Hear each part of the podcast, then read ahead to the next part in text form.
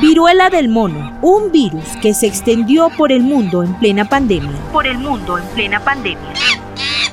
Por primera vez, desde su detección en humanos en 1970, la viruela símica o del mono se ha propagado fuera de África. De acuerdo a la Organización Mundial de la Salud, el virus ha sido encontrado en 59 países del mundo, por lo que se declaró que constituía una emergencia de salud pública de importancia internacional.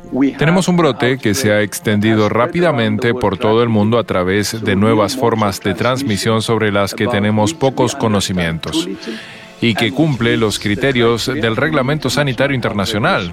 Por todas estas razones, he decidido que el brote mundial de viruela del mono representa una emergencia sanitaria de alcance internacional.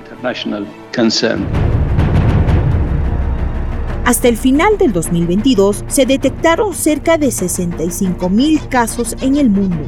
Al igual que el brote de este virus, también se ha expandido la discriminación hacia los pacientes que lo padecen, lo que podría suponer una barrera para el tratamiento y control de la enfermedad. ¿Por qué la discriminación puede ser un problema para controlar el brote? Puede haber muchas situaciones que compliquen el control de la enfermedad, como por ejemplo pues, una persona que comparte piso y que no quiere hablar de su situación a sus compañeros de piso porque no quieren que sepan no ya que está enfermo, sino que tiene cierta orientación sexual o que ha tenido ciertas prácticas sexuales. Puede hacer que no vaya al médico o incluso habiendo ido eh, no sea receptivo a, adoptar esas medidas porque esas medidas de prevención no, no pongan de manifiesto ¿no? cuál es su situación.